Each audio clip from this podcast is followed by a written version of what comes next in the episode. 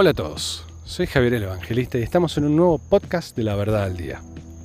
Hoy les quiero hablar brevemente, creo que va a ser un, pseudo micro podcast, no sé si tan corto como el primero, no sé si tan largo como el segundo, em, pero básicamente les quiero hablar de una pregunta que me hacen muchísimo, muchísimo, muchísimo en las redes sociales y es, ¿cómo sé cuándo Dios me habla? Y la pregunta que sigue es, ¿por qué Dios no me habla?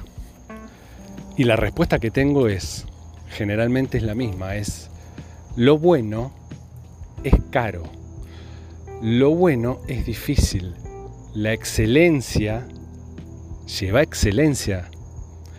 Consecuentemente, hay que ser eh, disciplinado. Consecuentemente, la excelencia lleva excelencia. ¿Por qué digo esto? Porque mucha gente me pregunta, ¿cómo haces vos para escuchar a Dios? ¿Por qué crees que te habla Dios? O ¿Cómo, cómo lo escuchas a Dios? Y yo les voy a contar algo. En mis 17 años, 18 años de, estar en el Señor, he tenido momentos donde yo creí que me hablaba Dios y no me hablaba Dios. Hubo momentos donde alguien me hablaba de parte de Dios, porque yo no podía claramente tener este, interpretación o no estaba sensible, pero ¿por qué no estaba sensible? Mi pregunta era la misma que hacen todos ustedes, o que me hacen los que me hacen esta pregunta, ¿no? Y es que no estaba alineado de una forma comprometida con Dios. Para poder escuchar la voz de Dios hay que estar recontra comprometido. Pero ¿qué quiere decir estar recontra comprometido con Dios? Yo estoy comprometido. No. El primer paso nuestro generalmente es confuso es que creemos estar comprometidos porque estamos esperando las bendiciones sin hacer nada a cambio. Estamos esperando que a partir del momento que nosotros hemos decidido seguir a Cristo, creemos que eso ya es suficiente como para que Él nos hable y nos revele absolutamente todo lo que nosotros queremos escuchar. Pero hay una cuestión que es este, imposible de saltar, de saltear, perdón. Y es que nosotros tenemos que dedicar tiempo. ¿Cómo dedicamos tiempo? A través de la oración. Ah, pero yo no sé orar. Pero usted no habla, no piensa en Dios, no está pensando en el Señor, no está pensando en, sus en las cosas de Dios. No estás leyendo la palabra, porque si no lees la palabra es muy difícil que vos puedas este, escuchar a Dios o interpretar o saber cómo es Dios.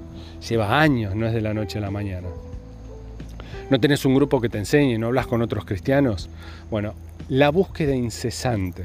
Recordemos que la palabra dice que el que busca hallará y el que, el que, el que golpea se le abrirá. Entonces eso es para todos los que creen, ¿eh? no es para algunos. Es importante empezar con esa búsqueda. Porque es muy fácil decir, es una cuestión facilista que tenemos de decir, no, Dios no me habla. Pero ¿y vos qué haces para que Dios te hable? ¿Le hablas? ¿Lo buscas? No, Él me tiene que hablar porque yo ya lo reconocí como mi Salvador. Tengo una buena y una mala noticia. La mala noticia es que si tenés ese planteo probablemente no hayas entendido la salvación de Cristo. La buena noticia es que estás a tiempo y que puedes agarrar la Biblia, ponerte a estudiarla, buscar cualquier cosa que haya en internet, porque está lleno de recursos hoy en día para poder estudiar la palabra de Dios. Lleno, por todos lados, por donde busques. No, pero está lleno de truchos.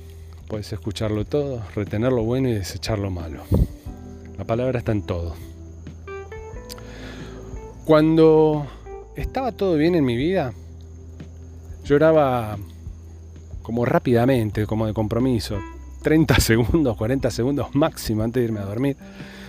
Y me hacía el ungido, me sentía que estaba recontra ungido, hasta que un día dije, che, en vez de hacerme el ungido, ¿qué pasa si empiezo a, a orar de verdad? Y empecé a notar los cambios.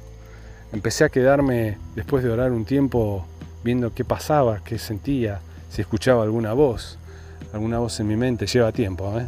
lleva tiempo en la oración.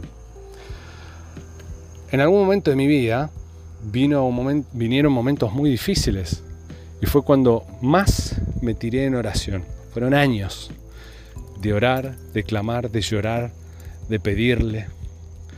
Los peores años en la vida física, en la vida real, fueron los mejores años en mi relación con Dios, en mi relación con el Espíritu Santo, ese Espíritu Santo que mora en nosotros, que Él nos dejó antes de irse, ese ayudador. Fueron los mejores años y fue cuando más revelación de, de, eh, de la palabra y acerca de nuestras vidas, de la vida de mi familia tuve. Fue cuando empecé a ayunar y eran ayunos de verdad, eran ayunos inducidos por el Señor. Cuando el Señor te lleva un ayuno, pasan cosas tremendas. pero cuando te lleva el Señor, y ahí empecé a escuchar la voz de Dios.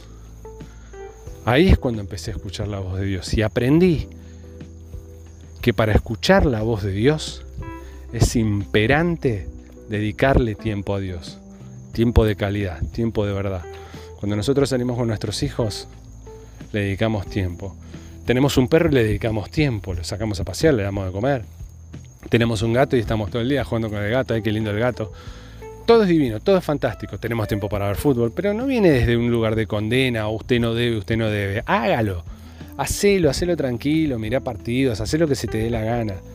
Pero no descuides tu relación con Cristo, porque cuando vengan los problemas, cuando vienen las dudas, cuando necesitas que Él te guíe, vos tenés todo eso, pero no sabes cómo usarlo. Entonces es imperante que seas excelente en tu búsqueda para obtener lo bueno, para obtener lo excelente. Bueno, este ha sido un micro podcast y espero que te haya servido. Te bendigo en el nombre de Jesús y nos estamos escuchando en el próximo podcast muy pronto.